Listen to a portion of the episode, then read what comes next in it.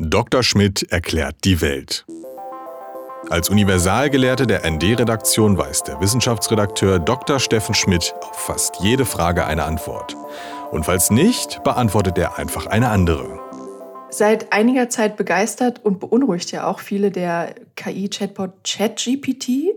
Und Elon Musk hat nun angekündigt, in Konkurrenz dazu ein Truth GPT entwickeln zu wollen. Eine KI, die ähm, laut Musk die Natur des Universums verstehen soll und nicht weniger als die absolute Wahrheit suchen soll.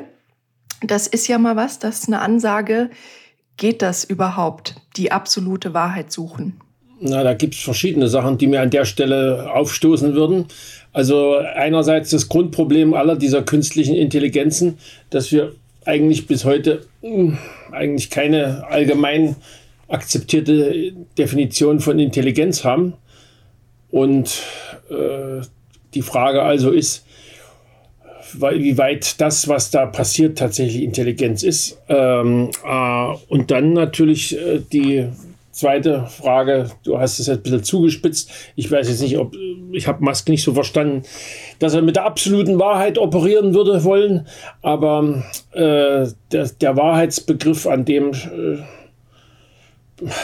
kämpfen äh, ja die Philosophen und sonstigen Denkern auch schon seit Jahrtausenden mit eher mäßigem Erfolg. Äh, der seinerzeitige Marxismus und Leninismus hatte sich ja dann unter Berufung auf einige Ideen von Lenin äh, so eine hübsche Idee ausgedacht, dass es zwar eine absolute Wahrheit gäbe, wir uns ihr aber nur schrittweise über relative Wahrheiten annähern könnten. Das ist so ein bisschen frei nach Kant, dass man die Welt da draußen äh, die, dass es die da zwar gibt, aber dass wir sie aufgrund der Begrenztheit unserer Sinne nie in Gänze erkennen werden können. Aber es ist immer schon eine Interpretation ähm, durch einen Geist, durch einen Menschen oder meinetwegen auch eine Gruppe. Ja, also ich denke mal, äh, Wahrheit äh, existiert nicht von dem, der, der behauptet, es sei eine. Und damit ist die spannende Frage, wie, wie glaubhaft der, der es behauptet ist. Und, und dann kommt eben noch drauf an, wir haben, also er will sich mit dem Universum beschäftigen. Das ist ja ganz hübsch, weil das äh, klingt so, als würde es im Bereich der exakten Wissenschaften stattfinden, wo man ja, siehe Physik, noch einigermaßen klare Vorstellungen davon hat, wie Aussagen auf ihren Wahrheitsgehalt geprüft werden können, was in den Geistes- und Sozialwissenschaften ja doch schon eher äh, umstrittener ist.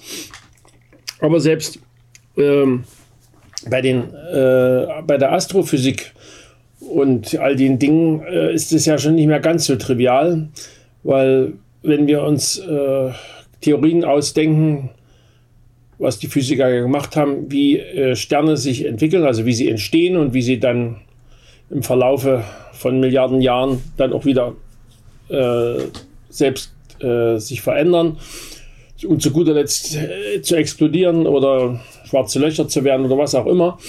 Äh, das sind alles ja Dinge, die man im eigentlichen Sinne experimentell schon nicht mehr überprüfen kann. Also die spannende Frage wäre also immer, welches Wahrheitskriterium will man da entwickeln und wie soll das funktionieren? Mhm. Also in der Grundtendenz äh, habe ich die ungute Befürchtung, es läuft auf die Wahrheiten hinaus, die man, die man auch aus Diktaturen kennt und Theokratien.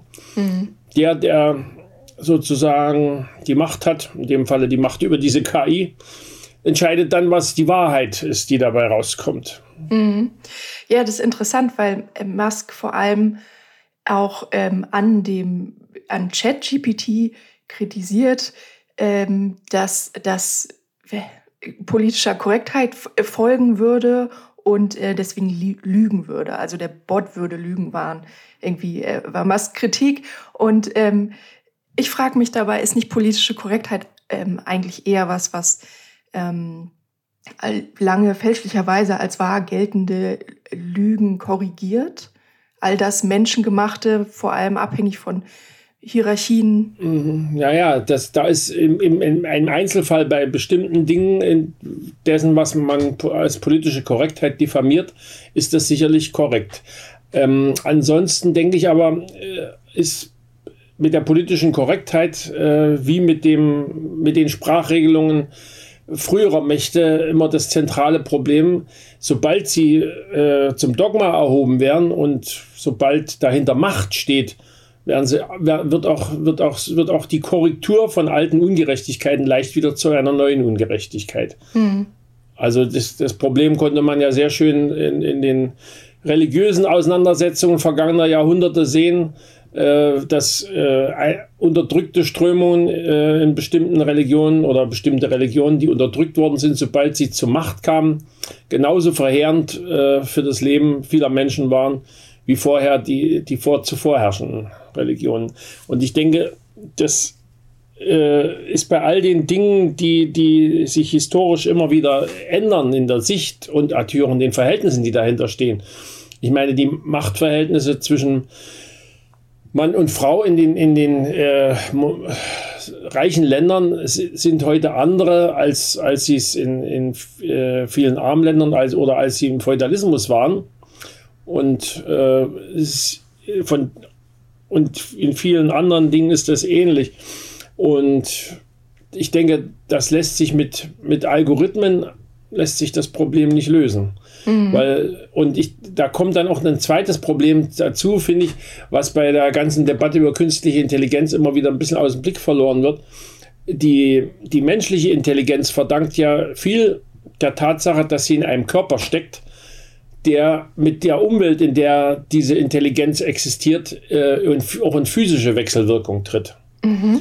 Das heißt, wir können diese Welt real verändern. Äh, ein, ein Computersystem, was in einer Kiste steckt, kann diese Welt nur vermittels Werkzeugen verändern. Diese Werkzeuge können natürlich Menschen sein, die glauben, dass diese Intelligenz äh, bessere Ideen äh, liefert als ihr eigener Kopf. Das haben wir heute zum Teil ja schon in bestimmten bürokratischen Akten wie der, wie der Schufa, die ja, wo, wir auch, wo wir auch einen Algorithmus, den wir nicht näher kennen, Macht über Menschen und deren Leben einräumen. Mhm. Also dazu braucht das Ganze nicht unbedingt so hyperintelligent zu sein wie eine mögliche künftige äh, KI. Äh, das tun schon relativ triviale und dumme Algorithmen.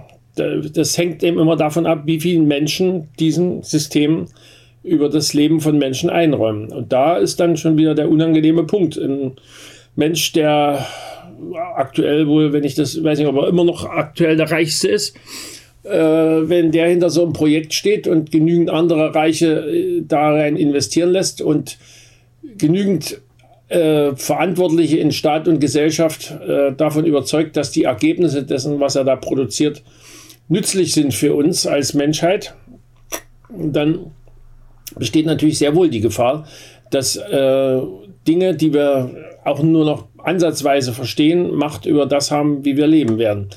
Mhm. Denn wobei da muss man sagen, Musk gehört zu denen, die bei allen Macken, die er haben macht, die äh, in einem öffentlichen, also einem, wie nennt sich das, ja, offenen Brief, äh, wo um einen Stopp, einstweiligen Stopp der KI-Entwicklung äh, gebeten wird, äh, deutlich sagt, dass er vor allen Dingen KIs ablehnt, die als Blackbox daherkommen.